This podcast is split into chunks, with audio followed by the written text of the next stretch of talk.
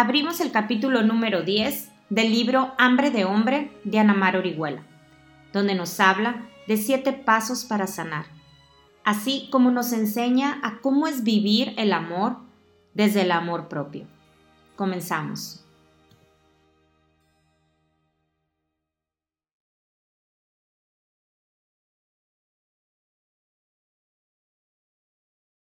Capítulo 10. Pasos para sanar. En este capítulo aprenderemos actitudes de vida para crear una forma diferente y más sana de vivir. Es como las dietas. Si no cambias la actitud de vida, después volverás a subir de peso. Igual es con el trabajo interior. Si no trabajamos en estos pasos para sanar de manera constante, simplemente caeremos en lo ya conocido y destructivo que tiene más tiempo operando y no quiere ser sustituido. En este capítulo final me viene la imagen de una de mis queridas alumnas de la que aprendí muchísimo. Es una mujer de más de 70 años que después de casi 50 años de una relación de pareja donde no era feliz, eligió dejarla. ¿Tú sabes lo que significa soltar una relación de 50 años donde se han gestado hijos, nietos y dinámicas de vida que operan solas? Pues yo tampoco, pero verlo ha sido enormemente inspirador porque ella enfrentó al mundo entero, incluidos sus hijos. Algunos le decían, ay mamá, después de 50 años, ¿ya para qué? Cuando debiste hacerlo, no lo hiciste. Ahora, ¿ya para qué?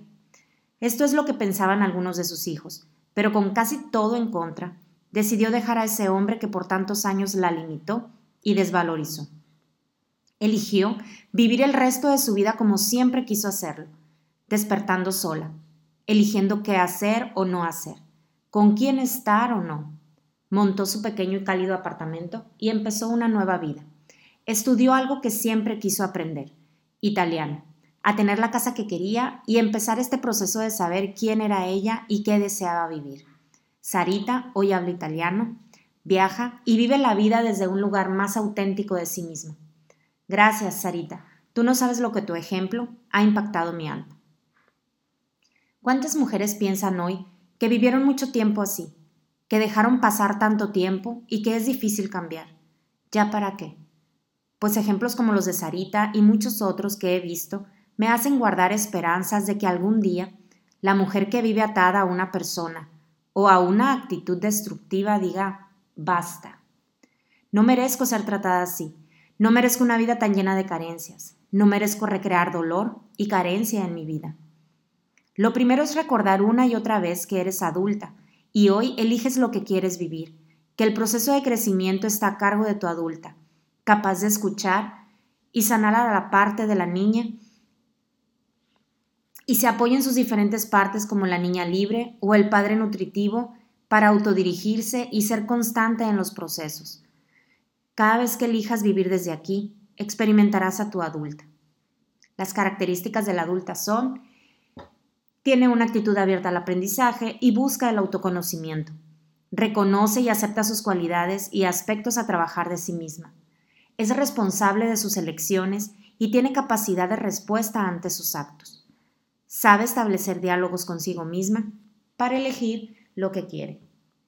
Tiene metas propias de vida que desarrollan sus cualidades y pone a prueba sus limitaciones. Sabe expresar lo que siente y vive sanamente sus emociones Establece relaciones honestas, vulnerables, responsables y divertidas. Sabe lo que necesita y es activa para construirlo. Es flexible, sabe que todo cambia y nada es para siempre. Respeta su palabra. Es consciente de que esta vida es un aprendizaje y tiene un alma que la hace sentir a Dios, diosa, en ella. Confía en ella, en la vida y en un poder superior. Hoy el trabajo es fortalecer a la adulta, vivir estos 11 aspectos que nacen de ella. Vivir con esta actitud fortalecerá a tu adulta, ayudándole a sanar a la niña. No te preocupes si por momentos la niña gana la batalla. Por ejemplo, te das cuenta de que haces un berrinche y de todos modos dices, me vale. Está bien, mañana recomienzas y después del berrinche que tu parte adulta te ayude a darte cuenta de que nada bueno salió de ello y de esa forma no obtendrás lo que necesitas. Ofrécele a tu parte berrinchuda algo mejor. Dile que en vez de hacer berrinche, hable claramente para que no vuelva a suceder y así se fortalecerá la adulta. Le ayudará a ver a tu parte niña, que no se resuelve nada ni ayuda a sentirse mejor. Al principio el trabajo es más difícil, no esperes que sea fácil y rápido, pero conforme lo integras se hará más fuerte y menos difícil. El reto es disciplinarte y sostenerte. Practícalo, esto será la única diferencia. Sonia de 33 años. Llevo un tiempo trabajando conmigo misma e intentando cambiar todas esas formas de trato que tenía para mí y permitía a las personas que me rodeaban. Me ha ayudado mucho y ha sido muy importante no dejar de pensar que merezco una mejor realidad y nutrirme todo el tiempo de ideas positivas, música bonita, personas con las que poco a poco me voy relacionando de manera más sana. Siento que en cuanto modifiqué mi, mi visión de las cosas, el mundo cambió, pero hoy veo que no era el mundo, era mi percepción del mundo y lo que yo traía dentro. Por momentos aún me enojo cuando hago cosas que me afectan, pero hoy sé dialogar conmigo y darme nuevas oportunidades de hacerlo mejor. Hoy tengo paciencia con todos los años que viví mal. Entiendo que integrar lo nuevo lleva su tiempo. Pasos para sanar. 1. Tener clara la propia historia. Hablar, tener conciencia, expresar el dolor, integrar aprendizajes es una forma de limpiar, ordenar, acomodar e integrar el pasado para liberar el presente. Todas tenemos una historia, modelos de nuestros padres, experiencias vividas que nunca se acomodaron y procesaron. Todo eso hace que hoy seamos lo que somos, a veces de maneras poco sanas. Nuestra historia se transforma y los aspectos negativos pierden fuerza una vez que los acomodamos, los hacemos conscientes y aceptamos las cosas como son. Siempre hay oportunidad de darle otra mirada al pasado. Muchas veces la historia se modifica a través de una nueva visión de lo que viviste y recuperas imágenes y momentos olvidados o escuchas la versión de tus familiares, de tus hermanos, algo que siempre ayuda a ver desde otra mirada y amplía la perspectiva. Mirar la propia historia y la de tus orígenes ayuda a una actitud de aprendizaje. Mucho de lo que repites son patrones familiares que puedes cambiar. Tener clara la propia historia a nivel mental, pero sobre todo emocional. Reconoce y, y, respeta lo que sientes al darle una mirada a la relación con tus padres, o al abuso que viviste en la infancia, o al abandono. Dale voz y respeta la memoria de dolor en ti. Con darte permiso de sentir lo que se atoró o quedó pendiente, abres la posibilidad de claridad y acomodo. A veces, por diversas circunstancias, tocamos viejos dolores, temas de la niña herida. Son oportunidades de volver a mirar y validar lo que se siente expresándolo y después acomodándolo desde la mirada del adulto. Se acomoda después de expresar la emoción. Eso lo explicamos en el capítulo relativo a la sanación de la niña herida. Tener clara la propia historia es un proceso y no un trabajo que se hace una sola vez. Es impresionante cómo cambia la percepción de la infancia y se revelan aspectos positivos y hermosos que no recordabas y aparece lo bueno. Si lees estas páginas, algo bueno tuvo tu historia y tendrás fuerza y energía para sanarte. En cualquier momento puedes reactualizar, o sea, expresar o conocer un poco más de tu historia. 2. Observa tu mente y revisa tus creencias. Todos aprendemos y heredamos de nuestro medio, padres, abuelos, hermanos, maestros o la propia cultura. Muchas ideas acerca de las cuales no somos del todo conscientes muchas veces limitan y no tienen una función positiva. Ideas acerca del sexo, la familia, el amor, el dinero, acerca de quién soy, de mis cualidades, en fin, de todo tenemos una idea. ¿Qué tan sanas son? Revisar tus creencias es reactualizar el programa interior y resetearnos una versión actualizada de la realidad. A fin de cuentas, la mente es como una máquina y las ideas su sistema operativo es muy probable que tenga ideas atrasadas y caducas que debo actualizar, ideas aprendidas que hoy le impiden a mi vida que las cosas fluyan en los diferentes ámbitos. Es fundamental que observes qué idea hay detrás de lo que no fluye en tu vida. Observarás que detrás de eso hay una creencia que te impide vivir feliz. ¿Qué idea hay detrás de esto que no fluye en mi vida? ¿Qué aprendiste acerca de lo que hoy no es abundante en tu vida? Seguro detrás de carencias y conflictos hay aprendizajes e ideas torcidas. Todo momento es una buena oportunidad de revisar qué crees acerca de lo que vives y reactualizarlo con una idea que lo contraste. Por ejemplo, llevo tiempo sin trabajo. ¿Qué idea puede haber detrás? Escribe todo lo que se te ocurra respecto a no tener trabajo. Poco a poco aflojará la idea raíz y sabrás cuál es porque te hace clic. Sientes una conexión emocional con esa idea. Puede ser, no soy suficientemente buena para que me contraten. Entonces reflexionas y descubres que siempre te la dijo tu mamá o tu padre, quien vivió así consigo mismo. Debes reflexionar y ver la raíz de esa idea.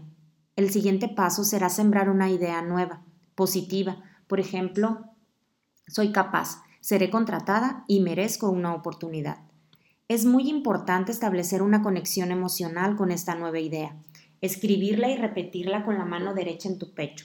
Debe ser una idea que también tenga clic emocionalmente. Puedes escribir varias y sentir cuál se conecta más contigo. Las nuevas ideas se siembran. 1. Observando la idea caduca o negativa. 2. Eligiendo una nueva idea que te sensibilice. 3. Estableciendo una conexión emocional con esa nueva idea. 4. Fortalecer esta idea mediante acciones. Si elegimos como actitud de vida revisar nuestras creencias acerca de las cosas, seremos más conscientes de qué opera en nuestro interior y cambiarlo. Además de transformar nuestras creencias, observemos los hábitos de nuestra mente, pues nos llevan a una forma de ser y estar. Es esencial darse cuenta si se orienta hacia la negatividad, el victimismo, la fantasía, el caos, la duda. Observar esos hábitos te ayudará a identificar sus realidades. Observar cómo nuestra mente aprendió a operar es muy importante porque crea las realidades que vivimos. Lo que vivimos en el mundo es un reflejo de nuestra mente y debemos ayudarla a cambiar el enfoque que no nos beneficia hacia donde queremos que vaya, a las ideas que la nutren o deseo cambiar. 3. Respeta y libera las emociones. El crecimiento va absolutamente ligado al trabajo con las emociones.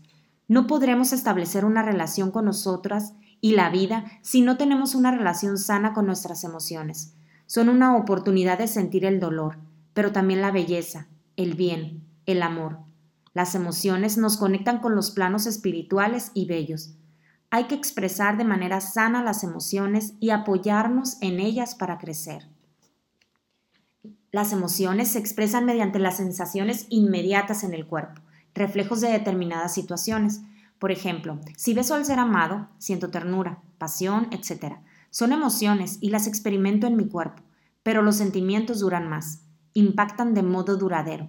Si seguimos con el ejemplo del beso, en el momento exacto de besar siento emociones, pero después en mí permanece un sentimiento de unión y enamoramiento. Tiene un efecto más duradero como resultado de experimentarlo en mí. Respetar y liberar las emociones es sentirlas, no reprimirlas, interpretarlas o negarlas es expresarlas de manera consciente. No importa que sean irracionales, son irracionales porque a veces nacen de miedos y fantasías, no tienen una relación objetiva con la realidad. A veces sientes celos y de forma adulta y objetiva sabes que no deberías sentirlos. Pero en la vida emocional no importa que no sean lógicos. Si los sientes son importantes para ti y debes hacerlos conscientes y validarlos. Esto te ayudará a descargarlos y así a acomodarlos. Si logras darles espacio y reconocerlos, entenderás desde dónde se expresan y evitarás anularlos cuando no sea necesario. Tu enojo no justifica tu agresividad, que explotes contra el otro. Reconoce que estás enojada y descarga energía bailando, corriendo, pegando a la almohada, escribiendo, saltando, respirando, cualquier actividad que baje intensidad a la emoción y puedas ver más claro pero ten cuidado de que no se convierta en la forma en que sacas tu enojo sin tener el valor de enfrentar y poner un límite a la persona que te irrita. Estas prácticas disminuyen la intensidad e impiden al enojo expresarse de forma destructiva. Poner un límite y hablar de lo que te molesta es mucho mejor una vez que tu adulta lo ve con conciencia y no desde el estómago. Las emociones son la guía de lo que en verdad pasa, son un registro de tu verdad. A veces no nos gusta lo que emocionalmente sentimos, pero aprendamos a aceptar y respetar lo que sentimos. Todo lo que sientes es válido. Si siento envidia porque a mi compañero de trabajo siempre le salen bien las cosas, reconocerlo sería decir, Siento envidia y me da mucho coraje sentir esto. Si lo experimentas, tu parte adulta validará lo que sientes y puedes decirte, es normal sentirnos así, porque pensamos que todo nos cuesta el doble. Podemos aprender algo de mi compañero y hacer que las cosas fluyan mejor. La parte adulta ayudará a una nueva comprensión y aprendizaje del tema. Contribuirá a que la envidia se transforme en aprendizaje útil para tu crecimiento. Esto será posible si la emoción original es reconocida y expresada, dejando espacio para que algo nuevo entre. Esto es un proceso de sostener y repetir. Repetir es una clave para integrar el nuevo hábito de relacionarte con tus emociones. Las emociones maduran y tu parte adulta se hace cargo de ellas. Les da espacio después, habrá un aprendizaje. Primero se expresan mediante la energía y después se procesa lo que sucede. Muchas personas reprimen sus emociones, se anestesian emocionalmente. Cuando negamos nuestra necesidad en situaciones de dolor permanente, ante circunstancias que nos lastiman y no hacemos nada para revertir ese dolor, nuestro organismo, como un mecanismo de defensa y adaptación, no desconecta de ese dolor. No dejaremos de sentirlo, pero sí de reconocerlo. Bloquear nuestras emociones es muy peligroso, porque no podemos aprender de ellas y nos aleja de nosotras mismas. Es más común en los hombres después de estos mandatos de no sentir y que terminan desconectando las emociones, sobre todo cuando tienen más sensibilidad. Esto los hace personas que nunca se entusiasman, planas, metódicas, duras, enojadas, no disfrutan y solo actúan por deber, como máquinas. En el capítulo de la niña herida hacemos ejercicios que conectan con las emociones. El siguiente paso es reconectarnos con nosotras mismas. 4. Aprender a escuchar y respetar el cuerpo. ¿Cómo abusas de tu cuerpo hoy? ¿Fumas? ¿Comes de más? ¿No haces ejercicio? ¿No duermes lo necesario? ¿Lo enjuicias? ¿Lo sometes a jornadas sin alimentos? etcétera? Abusar del cuerpo es un mal mensaje para tu autoestima. No debemos agredir al cuerpo, tampoco darle todos los placeres y las comodidades. El cuerpo funciona muy bien si le damos movimiento, disciplina y un sano esfuerzo. No podemos hacer que se sienta dueño y señor, ni enseñarle que comerá cuando quiera, dormirá lo que quiera. No, si lo complaces demasiado después no se moverá, se convertirá en un animalito que arrastrarás. El cuerpo busca la inercia, lo fácil, lo cómodo, y eso lo aleja de mi bienestar porque cuando debo leer se quedará dormido o cuando desea hacer ejercicio no tendrá ganas. Nuestro cuerpo debe contribuir a nuestro crecimiento y para eso debemos tenerlo en un movimiento, no hacerlo flojo, no darle todos los placeres, todo en sano equilibrio, de comer lo que necesita, ejercitarlo, que duerma sus horas, que tenga retos, por ejemplo, caminar o aguantar un poco más al hacer ejercicio, que viva un sano esfuerzo. A nuestro cuerpo hay que educarlo, nutrirlo, dirigirlo, disciplinarlo, para que esté siempre al servicio de mi crecimiento. Es muy importante no destruirlo, no abusar de él. Si nuestro cuerpo enferma, la vida cambia. ¿Cuántas personas hoy enfermas valoran la salud? Eso debemos aprenderlo y no pensar que nuestro cuerpo siempre será joven. Si abusamos de él y lo indisciplinamos, será un problema más que motivo de alegría. Tu cuerpo también es un sabio, Conoce lo que necesitas y lo que pasa en ti. Cuando estás anestesiada emocionalmente, el cuerpo es el camino para la reconexión. Sentirlo y hacer conscientes sus sensaciones en el cuerpo es un camino perfecto para superar la anestesia emocional. Es un proceso, pero si eres constante, poco a poco tendrás más claridad de lo que sientes y recuperarás la conciencia de tus emociones. Entiendo que al principio es un poco frustrante porque no se siente nada, pero a medida que lo intentes, volverá a conectarse. Recuerda todo el tiempo que pasaste desconectado. Esto tarda, pero al final te reconectarás a través de tu cuerpo. Escucha lo que le pasa, porque en él se refleja de manera muy veraz lo que sientes y necesitas. A través de nuestras enfermedades, el cuerpo nos expresa los abusos cometidos o las cosas que no expresamos. Nunca dejes pasar una enfermedad sin preguntarle por qué está allí y qué puedes aprender de su visita. De seguro te ayudará a saber cómo estás y qué necesitas. Eso siempre será una buena forma de dejar de hacerlo porque también es verdad que la intensidad sube hasta llegar a enfermedades más serias. Recibimos mensajes nivel 1, después 2 y luego parece que queremos que la vida nos lo diga a nivel 10. Es mejor escuchar el nivel 1 y hacer un ajuste en nuestra conducta para crecer. Tu cuerpo es tu mensajero, tu guía, tu vehículo, tu modo de relación, de expresión, tu templo, tu herramienta.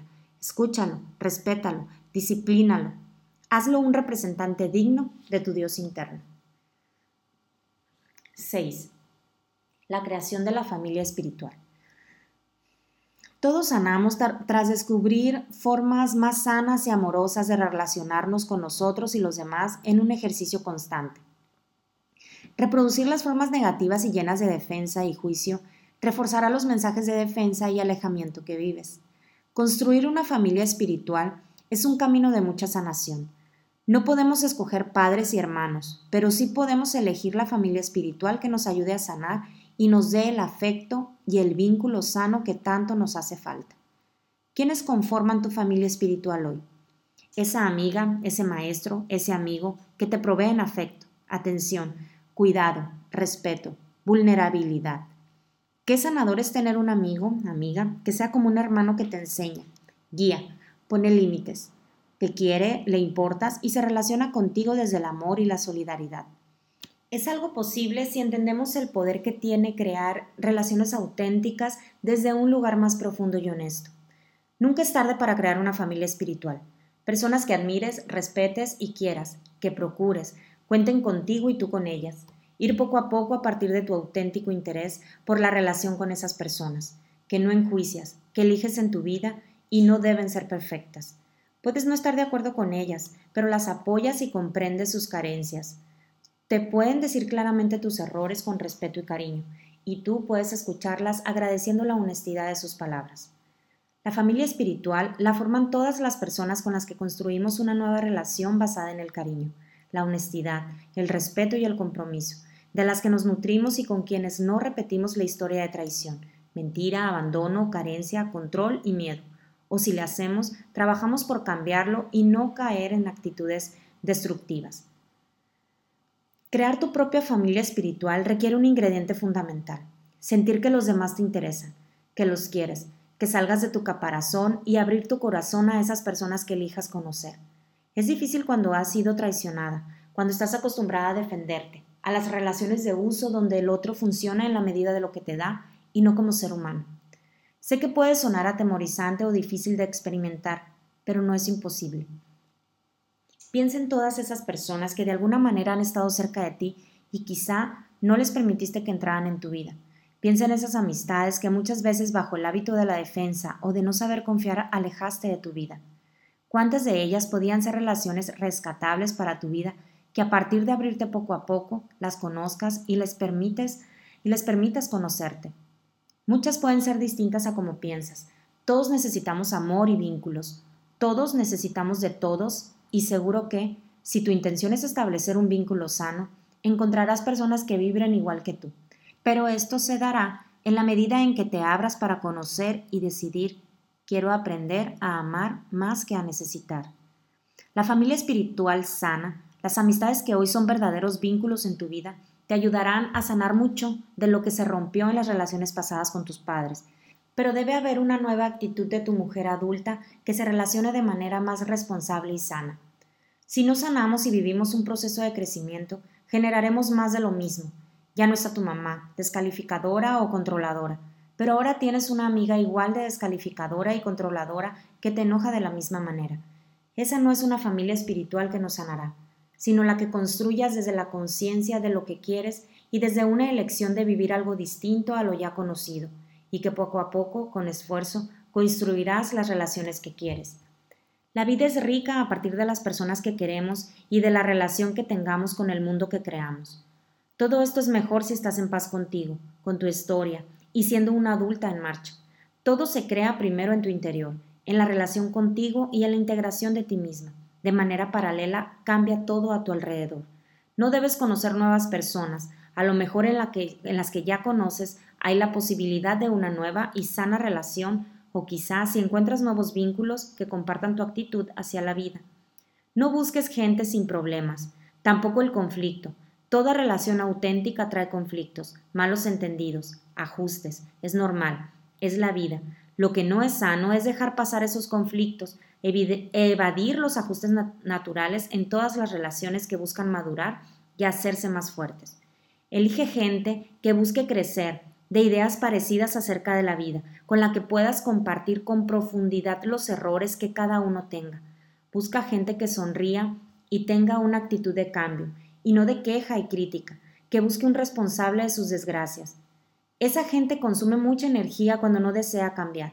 Y si tú eres de esas personas, cambia, sé positiva. Así empezarás a atraer otro tipo de gente, porque atraemos a nuestros similares, no hay más. No seamos utilitarios con las personas. Sé por experiencia propia que cuando no aprendiste a vivir el amor desde la primera infancia, a crear relaciones basadas en el amor, parece misión imposible, pero no lo es tanto ni está tan lejos como piensas. A través del tiempo construye tu propia familia espiritual para que te ayude a aportar algo diferente y mejor. Eso será una sanación muy grande y poderosa que te acompañará los próximos años de tu vida. 7. Reconoce un poder o sabiduría superior. En este momento evolutivo, la parte espiritual cobra fuerza. Aunque seguimos viviendo en un ambiente muy materialista y tecnológico, el vacío que sentimos nos hace buscar en los terrenos del espíritu esa respuesta para ser felices. El peligro está en buscar desde nuestro hábito consumista y nos sintamos espirituales por consumo y moda, y no por nuestros actos ni por una forma de conexión real con Dios diosa. Está de moda meditar, ir a la conferencia de un gurú, leer el libro que todo mundo lee, pero sin que esto signifique que mi capacidad amorosa crece. Hay que ser espiritual con los actos, salir de nuestro egoísmo, vencer esa forma tan materialista de vivir que nos ha enseñado la sociedad de consumo, que impulsa la fórmula compro, luego existo. Nos seduce y vende la idea de la felicidad a través de lo que tengo y no de lo que soy. Este sistema consumista nos hace tan frágiles y dependientes nos manipula hasta llevarnos a la idea de sin esto no puedo vivir o no pertenezco, y nos invita a afianzar nuestra felicidad y seguridad en cosas poco sólidas, tan efímeras que por eso nos sentimos llenos de miedo, porque nuestra seguridad se afianza en esa marca, en esa bolsa. ¿Qué me quedará si toda mi seguridad está en lo que tengo y no en lo que soy? No podemos llamarnos espirituales si no sabemos mirar a los ojos, dar un abrazo a quien lo necesita, hacer un sacrificio por alguien, respetar la naturaleza y las limitaciones de las personas. No podemos decir que somos espirituales solo porque vamos a meditar y hacemos oración por el mundo. No descalifico si lo haces, qué bien, qué bueno que hagas oración por el mundo y medites, pero eso no significa que seas espiritual. Nos hace tanta falta experimentar a Dios diosa más allá de fanatismos, miedos y prejuicios. Experimentar esa energía poderosa que te llena de inspiración y voluntad para construir verdad, amor, belleza.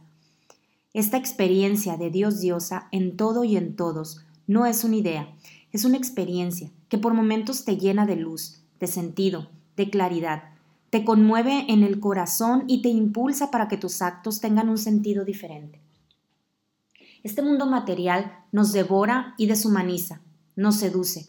Recuerda que eres un alma aprendiendo una lección y que lo real, lo sólido, el verdadero aprendizaje no está en lo material, sino en las cosas sutiles como un acto de fe, una mirada, intentar algo nuevo que sea más sano para ti, en agradecer, en honrar el dolor y todo lo aprendido, en esas experiencias que te dejan ensanchado el corazón y crean algo sólido en ti.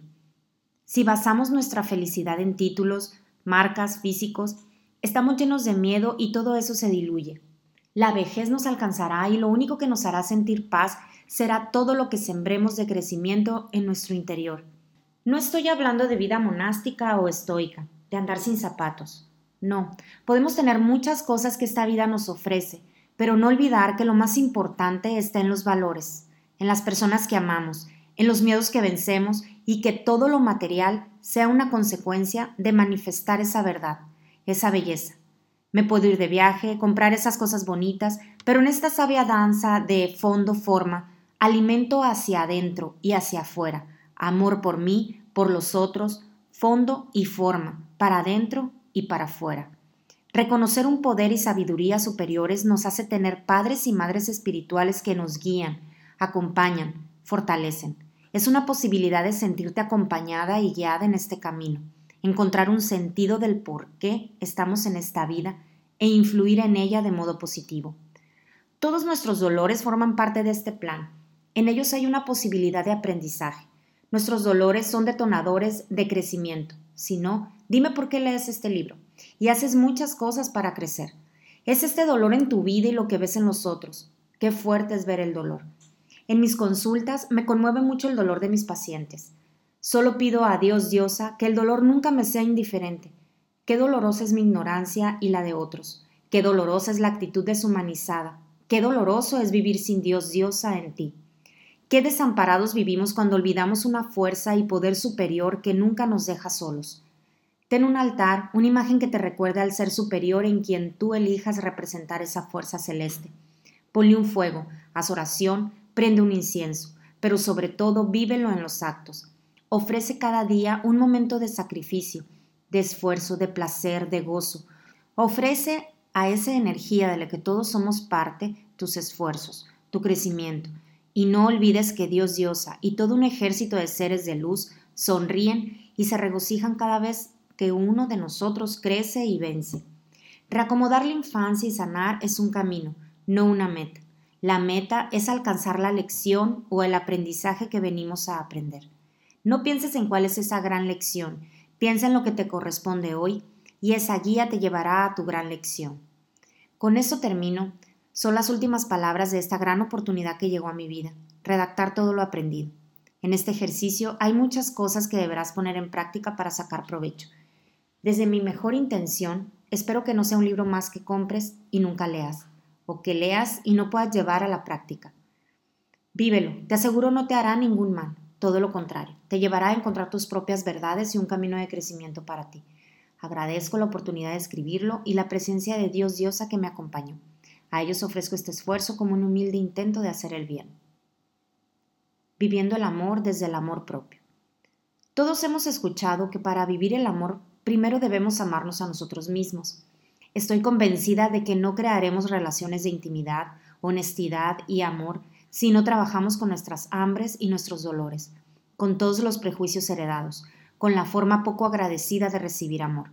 Cuando nos amamos el pasado, el canal de amor no está ejercitado y no sabemos cómo recibir afecto. Se va a un costal sin fondo del cual no puede salir, para hacerme sentir en paz y amada. No se trata de convertirnos en una persona perfecta y sin conflictos para merecer que te quieran, no, se trata de madurar y ser una adulta responsable de sus carencias y errores, que sepa pedir disculpas, resolver sus enojos, expresar sus emociones, confiar, crecer y construir afecto. No es perfecta, pero busca ser más congruente y vivir desde formas más libres y sanas, que trabaja consigo misma de manera constante. Aprendemos a amarnos cuando integramos nuestro dolor, cuando nos hacemos padres, madres amorosas y sanos de nosotros mismos, Sí, que, nuestros propios padres, madres internos reconozcan nuestro valor, nos pongan límites, impulsen nuestros sueños, se sientan orgullosos de quienes somos, respeten nuestras necesidades, nos apoyen para conquistar nuestros sueños. Esos padres arquetípicos que tanto nos hubiera gustado tener. Cuando nos amamos a nosotras mismas, establecemos relaciones plenas con amigas, amigos y familiares. Cuando venga un hombre, toda tu necesidad no estará recargada en él, no solo será una posibilidad de llenar el vacío afectivo que nos tiene con tanta hambre, crearás vínculos y afectos reales que nutrirán tu día a día y un compañero será una posibilidad dentro de una vida rica y no la única opción de esa vida. Cuando nos amamos a nosotras mismas, sabemos que el amor existe, lo vivimos, es real, y desde esta claridad das amor a quienes te rodean. Cuando nos amamos dejamos de controlar al otro, controlamos por miedo, a no ser suficientes o a que nos lastimen. Pero cuando me sé valiosa y sé que las relaciones implican un riesgo, entonces estoy más en paz y dejo de defenderme de todo. Cuando nos amamos, abandonamos la imperiosa necesidad de ser suficientes y compararnos con las personas. Sabemos que cada cual es diferente y nos enriquece la capacidad del otro. Cuando nos amamos, nos sabemos capaces de enfrentar los retos de la vida y tenemos confianza en nuestra fuerza y habilidad. Cuando nos amamos somos agradecidas con la vida y no damos por hecho que los otros nos dan su tiempo, su presencia, su apoyo, simplemente porque eres tú. No, valoramos lo que recibimos, cuidamos y agradecemos a las personas que nos lo entregan. Cuando nos amamos tenemos una parte interna que aprende y tiene derecho a equivocarse. Somos tolerantes y pacientes. Apoyamos a, a que esa parte nuestra sea más madura cada vez. Cuando nos amamos somos abundantes, somos una fuerza que da cosas buenas y sanas a los que nos rodean. Cuando nos amamos, reconocemos cuando lastimamos a quienes queremos y hacemos algo para redimir ese dolor. Cuando nos amamos, reconocemos, respetamos y saciamos nuestras necesidades. Cuando nos amamos, enseñamos a quienes nos rodean que merecemos ser cuidadas, amadas, protegidas. Cuando nos amamos, buscamos estar en espacios estimulantes, limpios, ordenados, que armonicen con lo que hay dentro de nosotras. Cuando nos amamos, somos educadoras, sanadoras, generamos unión, belleza, alegría, solidaridad y construimos un entorno más amoroso y seguro. Anamar Orihuela Rico